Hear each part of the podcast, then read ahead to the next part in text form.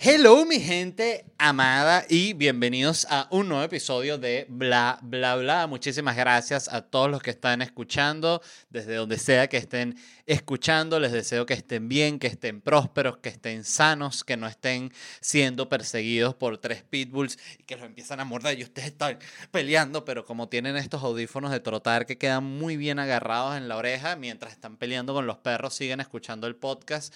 Situaciones que pasan, les deseo que ganen esa pelea por imposible que sea.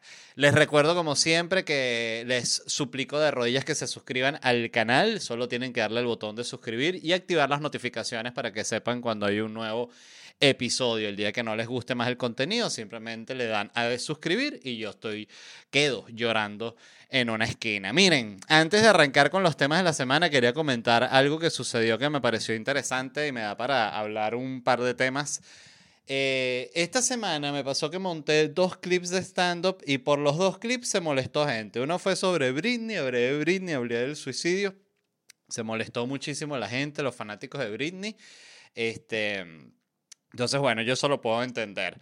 Después monté uno que es un chiste de nuevo, dos chistes huevones, eh, que es sobre una señora que dijo gracias Jesús en el avión eh, hice un chiste de eso, se molestó la gente religiosa. Entonces, bueno, ¿qué pasa? Primero quería comentar esto que me pareció curioso porque la gran mayoría de las veces que la gente se ha molestado por algo que yo dije, eh, yo me he quedado muy sorprendido porque no era para nada mi intención. O sea, yo cuando escribo un chiste nunca es que, ah, jaja, qué maldito soy, soy una rata. Ahorita sí, no, simplemente pienso una idea que me parece graciosa y la pruebo en tarima. Si yo la pruebo en tarima y la gente que estaba ahí se rió, ese es mi medidor de que lo puedo subir, de que puedo subir el clip.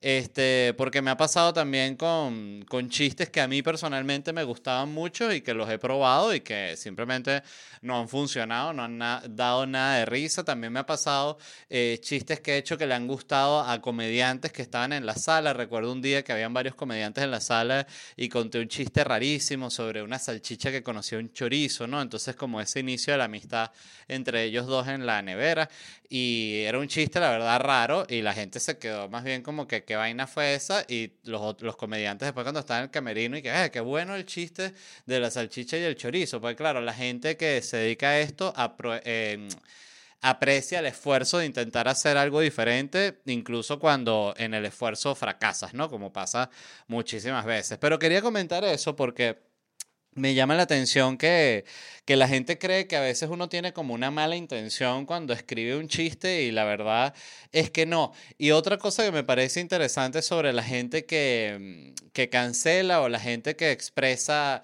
que algo les, les disgustó muchísimo o les ofendió, eh, hay un ejemplo que me sirve perfecto para hablar del tema y es que de un tiempo para acá, de meses para acá, me ha salido constantemente en redes sociales un carajo que es como un influencer fitness que siempre está sin camisa, es un papiado así como ojitos claros, ¿no? Y que es esta gente que, que come todo crudo, ¿no? Que es como una onda también no nueva, pero que hay en el mundo del influencer fitness como era este, el, el, vaina, el papiado este, el que también comía crudo que no se bañaba, que después se supo que eran puros esteroides, ahorita no recuerdo el nombre de él.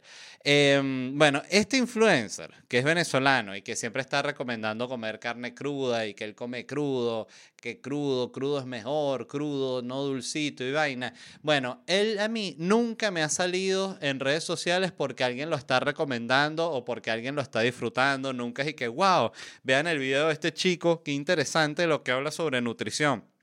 Wow, miren la rutina de ejercicio que está recomendando este influencer, voy a probarla. No, siempre que él me ha aparecido es por gente que lo odia y lo está retuiteando o le está comentando, imbécil, te vas a morir, no sé qué vaina, tal. ¿Y cuál es el punto? Ojo, a mí me parece que este personaje es un demente, pero lo interesante es que primero él está, bueno, en su peo eh, de influencer fitness, pero lo que me llama más la atención es que yo me he que este carajo existe es gracias a la gente que lo odia. ¿Y por qué lo comento? Para demostrar mi punto de que siempre que tú hablas de algo que a ti no te gustó y que para ti es reprochable, lo único que tú estás haciendo es darle más plataforma, presentarlo a más gente para que a más gente le llegue. Y así literalmente hay gente que se hace famosa a, a punta de pura polémica, ¿no? Entonces, me, me, me parece simplemente curioso cómo la gente tiene esa, que siente que cuando están como denunciando a alguien le están haciendo como, como un gran daño y todo lo contrario, lo están potenciando. Es una cosa muy loca. Yo siempre he pensado que además eso tiene unos efectos súper negativos el tener como esa actitud en general, porque aunque sea esta es mi teoría, yo siempre he pensado que gran parte de por lo cual Trump llegó al poder fue por la manera en la que lo trataron los medios cuando él se lanzó, porque la, la verdad es que Trump se lanzó porque él quería promocionar un libro, un proyecto que estaba sacando y no sé si ya lo había hecho o le pareció una buena idea, la clásica, pues me lanzó presidente jalo bastante prensa, vendo mi libro, vendo mi evento, lo que sea que estoy haciendo y listo, ¿no? ¿Y qué pasa? Que la actitud fue como que, ¿cómo te atreves, Trump? ¡Qué huevón, Trump! Y, todo, y titular, y titular, y titular, porque le servía hablar de él. Y un tipo que realmente su candidatura al inicio era, era visto como un chiste, le dieron tanta, tanta prensa que lo convirtieron en una cosa real y bueno, y terminó ganando y siendo el presidente de Estados Unidos. Y yo siempre he pensado que una parte importante importante de la plataforma que él agarró fue gracias a ese a esa necesidad del clic que tenía la prensa que estaba en contra de él, ¿no? Y pienso que es así con absolutamente todo. O sea, yo de verdad siento que con la excepción, obvio, de si es una denuncia, mira, abusaron de mí, me robaron, me estafaron, bueno, ahí sí expon a la persona que te hizo eso es totalmente diferente, pero cuando es algo que te ofendió, o sea, siento que realmente lo único que estás haciendo es darle más cámara a la persona y ya para mostrar tu superioridad moral, algo así, porque también la gente siempre que cancela lo hace desde ese punto de la superioridad moral, de, ay, yo no pienso así, qué bestias los que piensan así, yo en cambio soy el Illuminati, bueno, en fin este, gajes del oficio.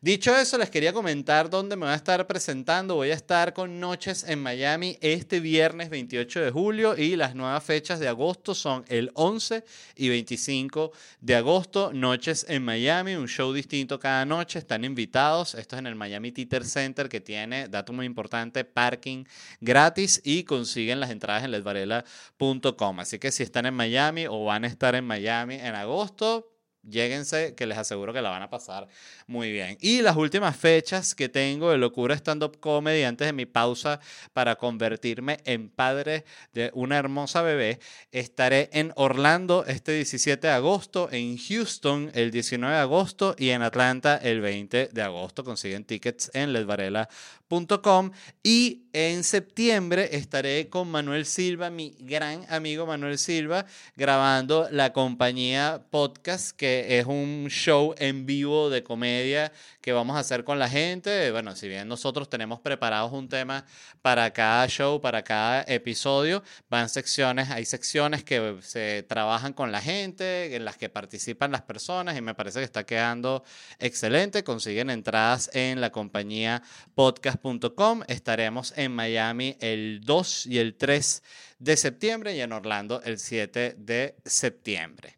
Eh, ajá, ¿qué noticias tengo para hoy? La primera que quería comentar es que los ciudadanos estadounidenses tendrán que pagar para tener visa para Europa. ¿Qué les parece eso? Reciben un poco de, de su propia medicina, como se decía antes. Este, mm, bueno, básicamente la Unión Europea decidió pedirle visa a los gringos, ¿no? Que se la pasaban yendo para allá a dejar todo el dinero del turismo. ¿Por hasta cuándo? ¿Hasta cuándo? Em, entonces, lo que tienen que los solicitantes deberán proporcionar documentación de viaje como pasaporte, información personal, nivel de educación, ocupación actual, detalles anticipados del viaje y cualquier condena penal. O sea, lo que le piden a cualquier ser humano para entrar a cualquier lado, eh, que no se lo pedían a los gringos. Fíjense que, por ejemplo, los europeos cuando entran en Estados Unidos solo tienen que llenar una planilla que se llama la planilla esta que es básicamente como un anuncio de que vas a viajar. Es más como una, incluso porque ellos te, te, o sea, esa planilla, yo, yo llené la de, la de mi mamá la vez pasada que vino, y es una planilla que lo que te dice, usted ha sido aprobado para entrar en Estados Unidos, pero como toda vaina te dice, igual el agente migratorio allá es el que te va a dar el, el pase final, ¿no? Por así decirlo. Este, esto le va a costar 8 dólares a los gringos y bueno, me llama la atención, este cómo les irá con esto. Yo sé que Estados Unidos, creo que Estados Unidos es como el segundo país que más viajan, ¿no? En el mundo, algo así. Sí, creo que son más, los que más viajan son los chinos. Este, mm, igual todo esto que estoy hablando no tengo ni idea porque no tengo esa información aquí. Oye, esa película no tiene nada que ver, pero qué, qué loca la película esa de Sound of Freedom, ¿no? Sea, siento que ha sido como la, la versión como bizarra del, del, hype con Barbie y Oppenheimer. Por el otro lado está The Sound of Freedom. ¿Has visto The Sound of Freedom? Esa es la película de la verdad. The Sound of Freedom. No, yo voy a ver Barbie. Ah, sí. yo voy a ver es The Sound of Freedom. Porque yo soy bueno. Me llama la atención porque de verdad siento que es una película que la ha promocionado puro loco. Y lo peor es que hoy la busqué porque dije, ya va, pero esta película, ¿qué es? es? Una campaña viral, es un flash mob, no entiendo. Porque no tiene como que no he visto un trailer de The Sound of Freedom. Solo he visto que sea Mel Gibson y que vayan a ver The Sound of Freedom o los mato a coñazo. Y uno que, bueno, lo que tú digas, Mel Gibson. Eh, pero la busqué y la película tiene buenos reviews, se ve que es una película interesante. Entonces, no sé por qué habrá caído como en, ese, en ese submundo de internet, ¿verdad? Porque es como un... O sea, siento que la gente que está promocionando The Sound of Freedom es la misma gente que no se quería vacunar, es la misma gente que que está con Trump por alguna razón. O sea, no, no sé por qué, cuál es la relación además entre estar con Trump y que te guste The Sound of Freedom, pero hay una relación clara que no entiendo y no, y no la logro ver y me tiene atormentado. Entonces necesito ver The Sound of Freedom para, bueno, para comentarles a ustedes qué tal. Este, mm, pero bueno, el punto es, para volver a la noticia inicial que estaba comentando, que los gringos van a tener que pedir esta como visa o esta planilla preaprobada para poder viajar a Europa. Yo siento que es totalmente normal que, que se establezcan estos mecanismos, ¿no? Eh, cuando, hay, cuando hay mucha gente viajando. Pero siento, y soy honesto, que esto los europeos lo hicieron porque están picados. Es como ah, bueno, si a mí me pides planilla, yo te pido planilla también. Es un poco esa actitud, ¿no? Porque es como que, bueno, ustedes no vienen tanto para acá, o sea, digo, los europeos no vienen tanto a Estados Unidos, en fin, no sé. Eh, todo el mundo viene a Disney. Entonces, bueno. Este. ¿Qué más? ¿Qué más? También me pareció un tema que, que, funciona para hablar de la gente que odia a los turistas, que siempre me ha parecido una, una raza particular de gente que nunca he entendido, porque yo siento que el turista, si bien de repente ponte, tú vives una zona que es muy turística, te puede dar un poco de ladilla que haya mucho turista el turista es un es como un síntoma de que el país está bien, de que hay, de que está sano, de que la gente quiere ir ahí a ver las vainas, o sea, que hay turista que jode, siento que es bueno. Es como México, por ejemplo, ahorita, no ahorita, pero en los últimos años, sobre todo eh, durante la pandemia y post pandemia, cantidad de gringos se empezaron a mudar a Ciudad de México, eh, porque bueno, les resultaba más barato trabajar remoto desde allá, rentaban un departamento que allá en México te, te sale muchísimo más barato que acá en, en Estados Unidos y podías trabajar remoto y la verdad para el que tiene un buen sueldo aquí, se puede dar una gran vida en México, ¿no? Entonces estaba toda la gente arrecha allá, incluidos mis, gran, mis grandes amigos venezolanos. Coño, que esto está ahorita lleno de gringos, que todo se puso carísimo porque están los gringos. Y veías a los mexicanos también arrechos, ay, que están los gringos aquí y tal. Y te pones a ver, coño, alégrate de que quiere ir alguien para esa vaina. Porque de verdad es el mejor síntoma que puede tener un país que alguien quiera ir a vivir ahí. Si el país está jodido, nadie quiere ir ni de turismo. O sea, van solo los turistas que, que hacen turismo de aventura. Fue para Norcorea, no me lo van a creer. Entonces, claro, pero más nadie quiere ir para Norcorea. Yo no tengo planeado unas vacaciones a Norcorea. Entonces, cuando hay gente que se está mudando al lugar donde tú vives, es verdad, en lo que el lugar donde tú vives se pone de moda, aumentan los precios, es así, es lo que pasa, pero hay que entender a veces que es porque es, un, es parte de un bien mayor, que es que el país está bien y coño, alguien quiere ir para allá y eso es bueno, ¿no? Pero bueno, en fin, la gente a veces siempre está como como pendiente de su, de su burbuja, ¿no? Sin, sin ver un poquito más allá, siento yo. Sobre todo con estas cosas, con la gente que fastidia los turistas. La gente que vive, tiene un mes en Nueva York viviendo. Y, ¿Qué fastidio los turistas? Tú eres un turista. Em, ¿Qué otra cosa leí? Ah, esto me pareció interesante también, que fue una denuncia que hizo un, un tipo en una de, la, de los que, en las protestas estas de guionistas de, de Hollywood que están ahorita en huelga. Ya he hablado del tema varias veces, pero este tipo que era como un representante denunció esta, esto que quería hacer las plataformas de streaming y que tenían esta propuesta de escanear digitalmente a los extras, a los actores de fondo, pagarles un día de trabajo y de resto usar la imagen digital de ellos, ponerla ahí de fondo y listo, y pagarle por ese día de trabajo y usar todo. Dice, esta propuesta aquí lo tengo exacto eh, textual.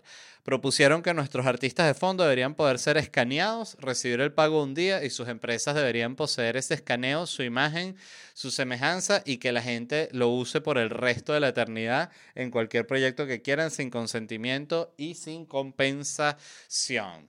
Es, es una propuesta tan, tan maldita que parece que fuera joda, ¿no?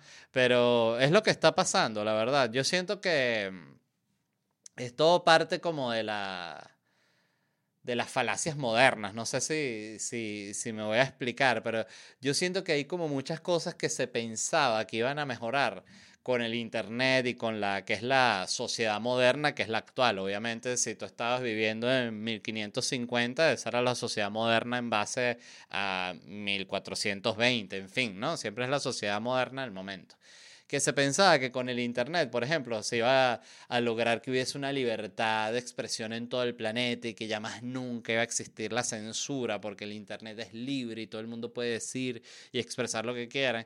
Y se ha demostrado que no es así, que todo lo contrario. Hay más censura porque el gobierno tiene más oportunidades de censurar los medios, como el ejemplo perfecto es lo que ha pasado eh, con la guerra de Rusia y Ucrania, que es la guerra menos difundida a nivel mediático de la historia y es la guerra más moderna de la historia. O sea que se supone que deberían haber millones de videos en TikTok, en Instagram, en Twitter y hay realmente muy poco y eso es porque tanto los rusos como los ucranianos han censurado mucho lo que se puede ver, ¿no? Entonces son esas cosas que, que eso que también se pensaba que, qué sé yo, que los sueldos de los creativos cada vez iban a ser más altos y no, y todo lo contrario. Más bien ves cómo estas plataformas están siempre buscando la manera de poder pagar menos y pagar menos y pagar menos.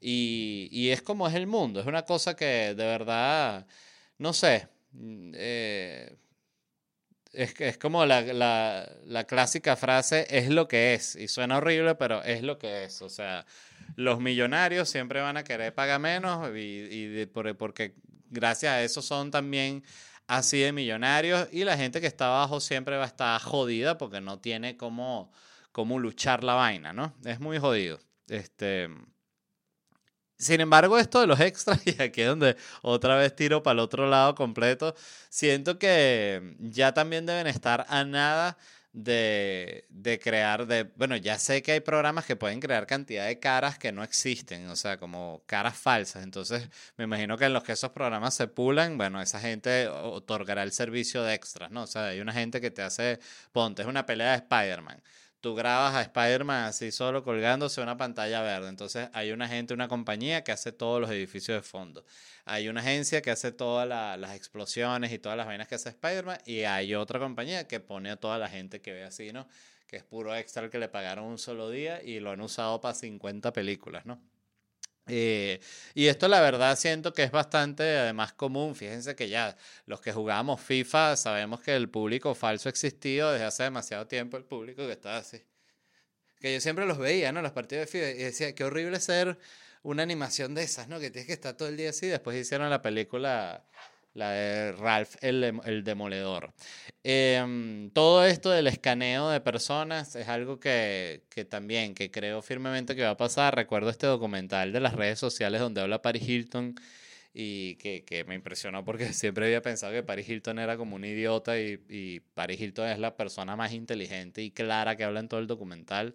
Y ahí te das cuenta que ella también es como un personaje, ¿no? Yo aquí ya he hablado varias veces bien de, de Paris Hilton. Este, y ella dijo que ella pensaba que ella ya se había escaneado 3D así toda la cuestión con las cámaras estas, porque ella decía que el futuro era la imagen digital, que eso era lo que iba a estar en todos lados y tal, que es un poco una vaina que va medio en paralelo con lo del mundo del NFT, pero es como la parte que más tiene sentido. O sea, yo estoy seguro, por ejemplo, que los actores famosos como tipo un Brad Pitt un Leonardo DiCaprio ya deben estar escaneados. Estoy segurísimo que ellos ya se tienen su, toda su información escaneada, su escaneo perfecto así, que también lo pueden hacer con computadoras con las millones de películas que hay de ellos. Pero digo que ellos ya deben tener su escaneo de ellos y estoy seguro que en determinado momento cuando funcionen mejor todas estas herramientas que, de programación que generan escenas y espacios y vainas, ¿no? Un real y todo ese peo, tú vas a poder tener de repente una página donde están todas las imágenes de los actores famosos y tú los rentas para tu película. Pero claro, tú lo que te vas es a bajar, tú te metes en esa página y te vas a ponte Brad Pitt, ¿no? Que vas a hacer una película con Brad Pitt. Entonces, claro, tú lo que vas a es a descargar la imagen digital de Brad Pitt para que él actúe en tu película con la imagen de Brad Pitt y tú pagaste los derechos de Brad Pitt, pero obvio mucho más barato que, la, que el Brad Pitt real. Entonces vas a pagar de repente 50 mil dólares por usar a Brad Pitt y Brad Pitt ya va a tener 85 años, va a estar retirado en su casa cobrando ¿no? de, esos, eh, de ese uso del escaneo, ¿no?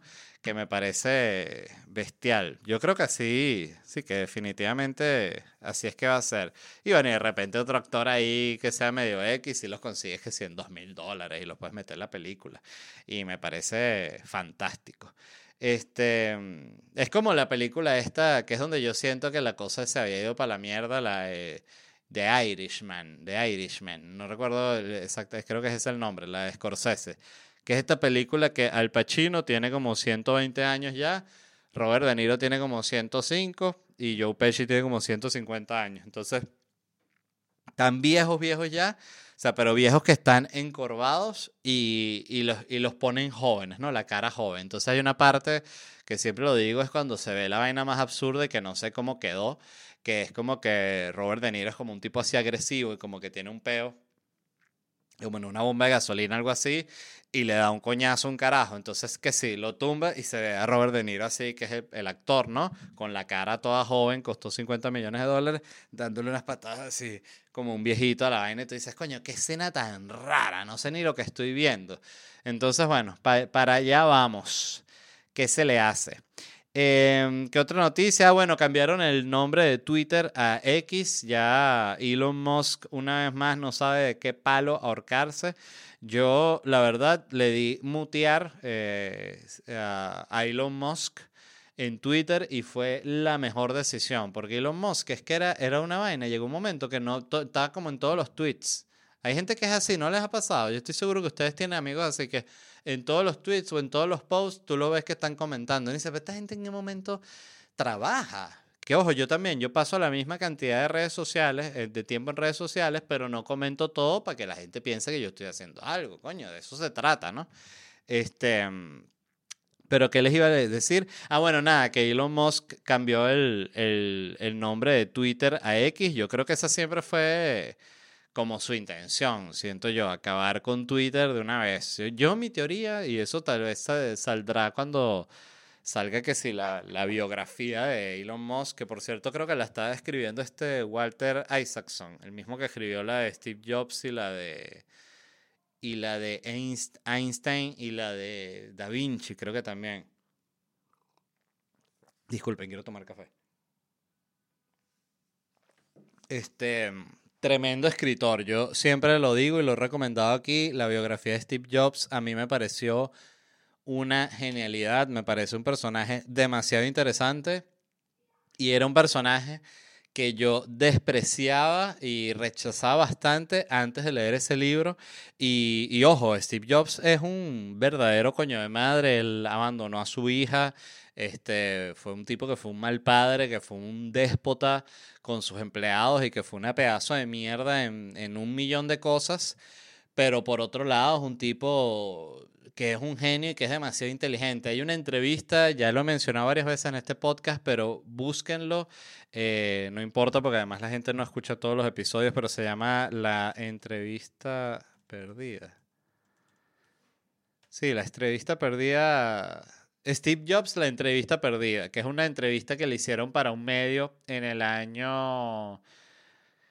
En el 95, que era cuando él estaba justo saliendo de Apple, bueno, cuando salió por la puerta de atrás, que fue toda una locura, ¿no?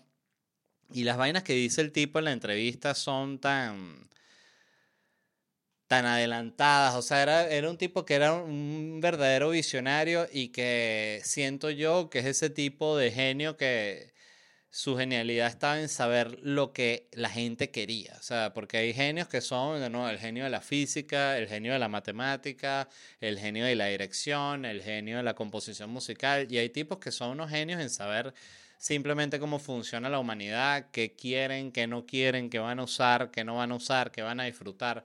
Todo eso me parece fantástico y el libro está además muy, muy bien escrito. Este, es uno de esos pocos libros que he leído más de una vez, la biografía de Steve Jobs de, de Walter Isaacson. Y sé que él estaba haciendo la Elon Musk también, que cuando me enteré fue como que... Mm, pero bueno, en fin, lo que pasa es que a mí Elon Musk, siempre lo digo, a mí él, a mí él no, no me caía particularmente mal, pero llegó un momento que coño, es que estaba en todos lados y es como que a uno se le, se le atraviesa el carajo. Y, y también siento que lo que me molesta de, de Elon Musk, o quizás lo que más me desagrada de él, es su esfuerzo por ser cómico cuando no es. O sea, me, me, me desespera. Es una vaina muy arrecha. Entonces, le cambiaron el nombre a X. Eh, a Twitter. Él dijo que esto es más que un cambio de nombre. La explicación de él me pareció bastante lógica, que es que dijo que era que el app ha cambiado, que al se llamaba Twitter porque era como un tweet, ¿no? Como lo que hace un pajarito, como apenas un comentario, 140 caracteres, pero que ahorita se sube video, se sube toda vaina, entonces que ha cambiado y que tiene sentido que cambie el nombre. Yo la verdad no siento que cuando se le cambia el nombre hacia algo grande, eh, no siento que sea malo para nada, creo que puede ser un buen cambio de dirección. Pero no sé, yo, yo creo que Elon Musk, eh, el el guabineo con Twitter ha sido demasiado grande. O sea, implementan algo, no gusta y a las dos horas, no, ya no está implementado, coño. Entonces, como que siento que le quita como seriedad la vaina. Este, pero lo que iba a decir, y que se me ha ido la mente, pero ya eh, retomé la idea, es que mm, yo estaba harto de Elon Musk. Lo silencié en Twitter y ha sido una maravilla porque ahorita solo leo de Elon Musk cuando sale, ¿verdad? Una noticia importante de algo de sus empresas, tipo esto del cambio del nombre o que las acciones de Tesla y tal. Entonces ya no estoy constantemente viendo lo que hace Elon Musk y ha hecho que sea soportable. O sea, ya puedo leer una noticia de él sin problema y digo, ah, a ver, ¿qué está haciendo Elon Musk? Ah, Elon Musk dijo tal. O sea, ya otra vez vuelve a ser normal. Que también habla de lo de lo, lo, la fuerza que tiene la personalidad digital de alguien. Porque esa personalidad digital de la gente es la que determina qué es lo que tú opinas de ellos, ¿no? Y a mí me pasa mucho con, tengo amigos y amigas que tuitean unas vainas que despiertan mucho odio en la gente y tú los conoces a ellos en persona y son un amor de persona. Y pasa lo contrario, gente que tú de repente la ves en redes sociales y es esa gente que es como así, como que todo es lo correcto y todo es así como que ellos ayudan y son buenos y de repente los conocen en persona y son unas pedazos de mierda. Entonces hay algo ahí como que la gente siento que a veces proyecta, o sea, siento que justamente a veces el que, el, el que es una buena persona tiene como esa actitud a veces incluso un poco agresiva y hay gente que más bien la que es una pedazo de mierda es la que, ¿sabes? Está como que siempre es que es bueno, ¿no? Yo siempre he sospechado mucho de esa gente que, que son perfectos, o sea, que son buenos, que nunca se han pelado, ¿sabes? Que nunca eh, le han faltado a nadie, que nunca la han cagado, o sea, eso es muy sospechoso, sobre todo porque todo el mundo la caga demasiado. Eh, pero bueno, ellos no. Este, el punto es que leí que que bueno, que si bien Twitter tuvo menos ganancias este año por el tema de, la publicidad, sigue teniendo una buena cantidad de, usuarios activos. Tiene actualmente 368 millones de usuarios activos Twitter, o sea, está súper sólido. Y es la tercera, creo que la tercera red social más usada de Estados Unidos. Me imagino que las dos primeras son Facebook e Instagram.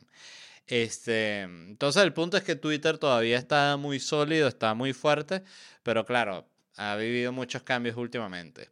Eh, otra cosa que pasó fue que Spotify aumentó sus planes de suscripción premium, ¿no? Que los aumentó de 9.99 dólares a 10.99 dólares. O sea, un aumento de un dólar.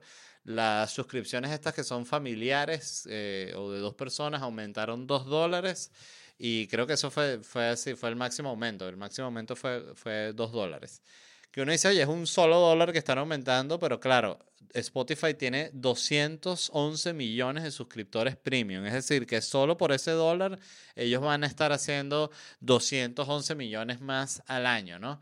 Que de nuevo, no es la mayor parte del ingreso de, de Spotify, pero pero es mucha plata. O sea, ¿a quién le caen mal 211 millones? Que también leí, por cierto, que, que Spotify cada vez estaba pagando menos a los, a los artistas por, por el streaming. O sea que, de nuevo, eh, vamos al mismo tema de antes. Todo lo que se pensó antes y que ahorita que la gente va a poder, como cuando salió lo de que iTunes, ¿no? Que tú puedes comprar una sola canción del artista en vez de comprar el disco y lo vendieron como que ahorita los artistas van a ser millonarios porque la gente lo que quiere es comprar esa canción y al que no le alcanzaba para el disco se puede comprar esa canción y se demostró, y esto fue un artículo que leí, capaz era falso, pero que los artistas musicales, ah bueno, eso justamente lo leí en el artículo que hablé de el otro día de Flor y de lo que cuesta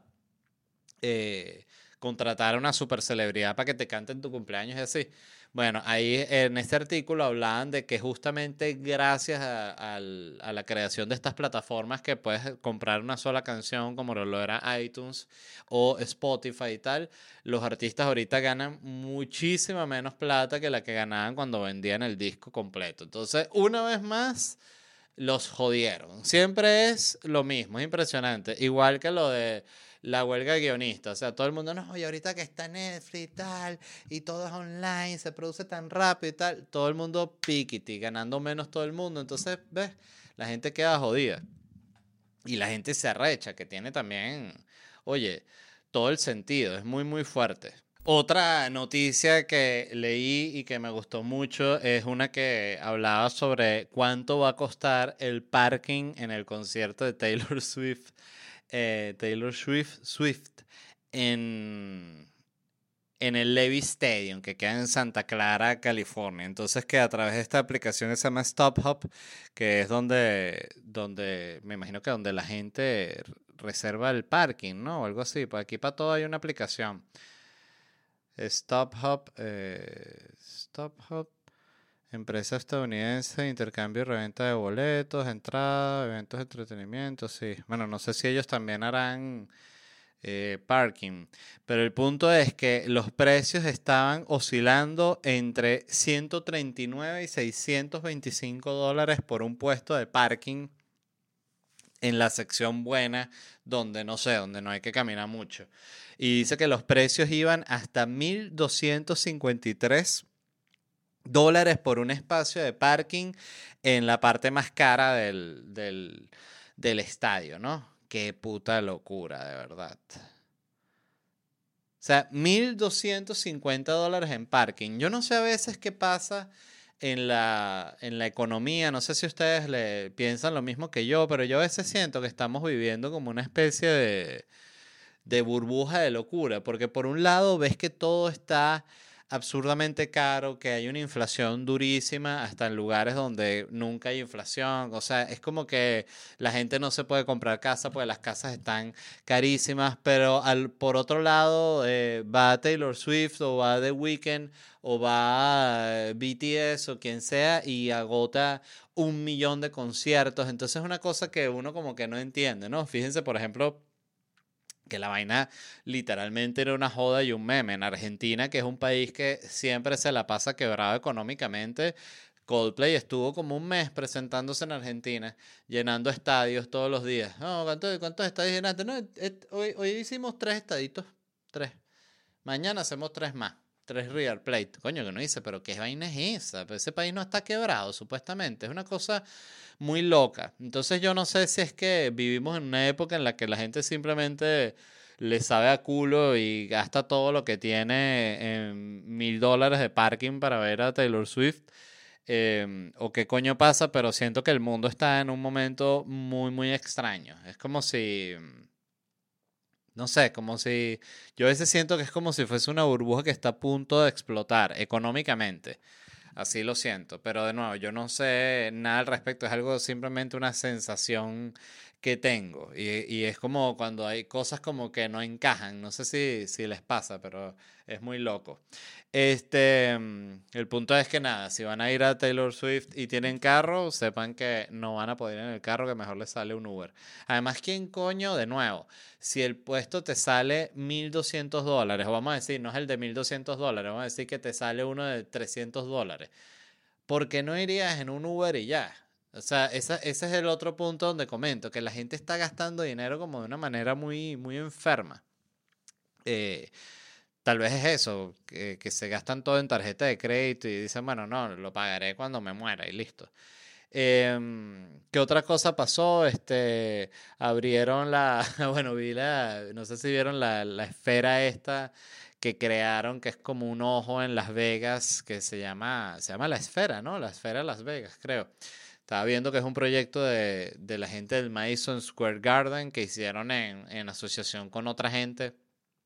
Y, y no sé, esa es otra cosa que me gustaría ir a verla, pero es bien como algo de, de, los tiempos modernos, ¿no? Como que tú ves ahorita, el otro estaba caminando por el aeropuerto y me impresionaba la cantidad de pantallas que tú ves en todos lados. O sea, es una vaina de publicidad que es una pantalla, una pantalla para el cajero, una pantalla para la vending machine de la Coca-Cola, una pantalla para pagar el pedido de McDonald's, dos pantallas para ver un juego, una pantalla que te dice, esa es el, la, estamos en el clímax de las pantallas, ¿no? O sea, y de hecho uno tiene varias pantallas con uno. O sea, uno, yo viajo y me vengo el celular, la laptop, dos pantallas. Y en el hotel, televisor, tres pantallas.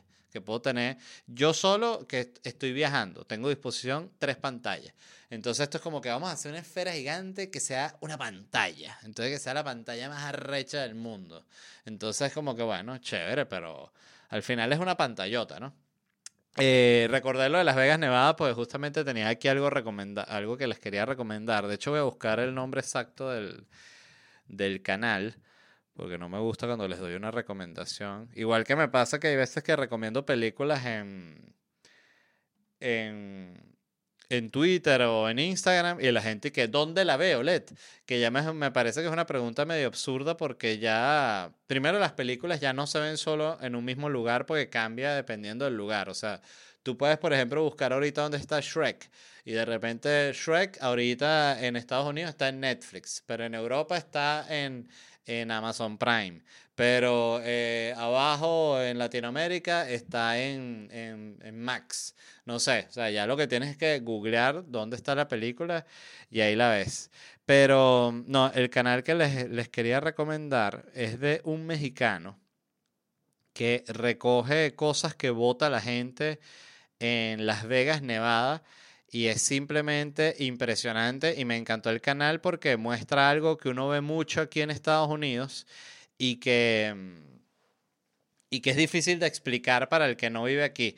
Miren, el canal de él se llama Nelson Verduzco Videovlogs, o sea, vlogs, vlogs, vlogs, vlogs, imagínate tú. Este Nelson Verduzco. Entonces son puras así, vainas así que sí, las cosas increíbles, las cosas que tiran en Las Vegas. Entonces tú ves que él va con su, tiene una pick-up y tiene como un, un trailer donde guarda cosas y siempre va recorriendo, recorriendo urbanizaciones que se ve que son como suburbios con casas caras, ¿no? Sin ser lo, más, más lujoso que se puede ver aquí, pero que se ve que es una buena zona. Y él va simplemente recogiendo cosas que deja la gente en la basura y son mierdas nuevas. O sea, es impresionante. Eh, la gente vota aquí las cosas nuevas, que es otra cosa del, del, consumismo de Estados Unidos que uno hasta que no lo ve no lo cree. Eh, el edificio donde yo vivo es un edificio gigante, de 37 pisos. Y cada piso hay, no sé, una vaina así como 20 apartamentos por piso. O sea, es un gentío que vive en cada torre. Eh, y hay una parte abajo que es donde tú botas la basura, que es que si tú quieres botar una silla o todo lo que no te quepa por el bajante de basura, básicamente. Eh, y me impresiona porque ese lugar donde se deja esa basura está cerca del lugar donde uno va a buscar los paquetes que te, que te llegan. Y siempre que voy a buscar un paquete veo las cosas que la gente votó. Y ahí eso, ves una cama nueva, sillas y muebles eh, prácticamente eh, nuevos. Y te das cuenta que es eso. Yo le decía el otro día a mi esposa que decía que impresionante que de verdad tú veías que en Venezuela la gente no botaba nada. O sea, si tú tenías una mesita así, bueno, esa mesita tú la botabas literalmente cuando se hacía polvo o si tú eras un millonario y creo que ni siquiera la dejabas en la calle, simplemente se la regalabas a alguien y alguien te decía, gracias por esta mesa, es el único mueble que voy a tener. Entonces, claro, era así como funcionaba, ¿no? En cambio aquí tú ves que la gente bota las cosas prácticamente nuevas y... Y el programa es simplemente fascinante porque te lo pones a ver. Yo me pongo a verlo con mi esposa y lo único que hacemos es decir, además somos igual que el mexicano. Entonces, esto está buenísimo. Eso está nuevo, vale. No, vale, eso hay que agarrarlo ya. Pero es impresionante, ¿verdad? Tienen que verlo. Eh, es una aventura ver porque además ahí ves lo que es el consumismo en Estados Unidos, por ejemplo. Eh, ya he visto varios videos de él porque además es algo muy sabroso como para ver así, tipo no sé, cuando estás desayunando o algo así que quieres poner algo así como para tener como ruido de fondo, literalmente. Está genial el programa este mexicano, porque además se ve que él lleva una GoPro estas que te pones como en el pecho o en una gorra o algo así. Y va agarrando las cosas y ves eso, que agarra cosas que están nuevas, nuevas, nuevas. Y lo otro que estuve viendo, que les quería recomendar también, estuve viendo, caí en un rabbit hole de gente que recupera cabañas eh, que están vueltas mierdas, que si en España y las dejan increíbles. Me vi una que se llama, es un canal que se llama Construyendo en el Paraíso, que es una gente que compró un terreno en, en España que queda, pero botado, o sea, para adentro y tenía una, como una cabañita de piedra del terreno, como una casa de piedra así antigua, entonces la restauran todas y, y, me fascina ver ese tipo de programa. De hecho, mi, mm, una de mis fiebres que se ha mantenido así durante los últimos años de YouTube, porque hay unas que, sabes que tú agarras unas fiebres y después las dejas y después las recuperas, pero una que no he perdido ya desde hace años es la de ver gente que vive lo que se llama aquí, lo que dicen off the grid, que es como desconectados de la sociedad, o sea, que viven en lugares que ellos tienen que producir su propia energía, que sacan el agua de unos pozos y que tienen los paneles solares y así cargan unas baterías y con eso se ven el Netflix en la noche.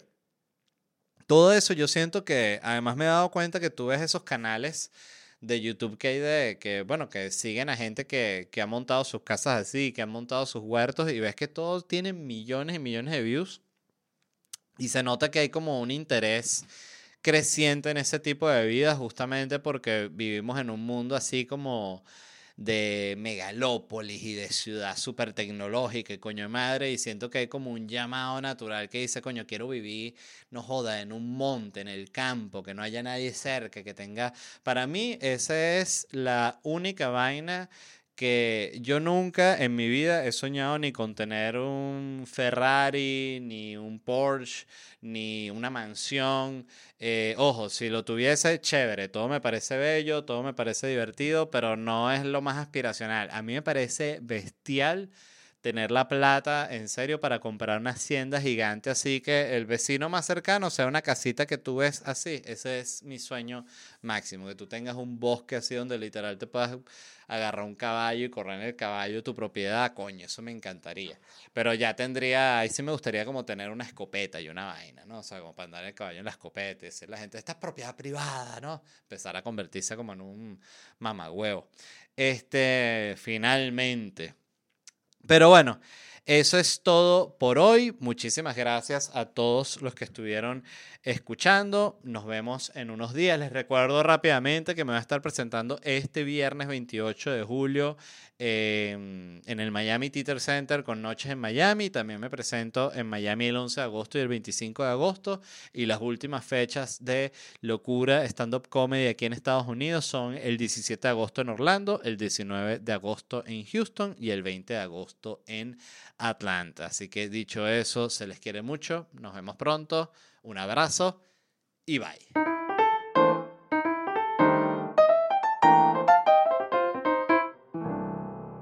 Hello, it is Ryan, and I was on a flight the other day playing one of my favorite social spin slot games on chumbacasino.com. I looked over the person sitting next to me, and you know what they were doing?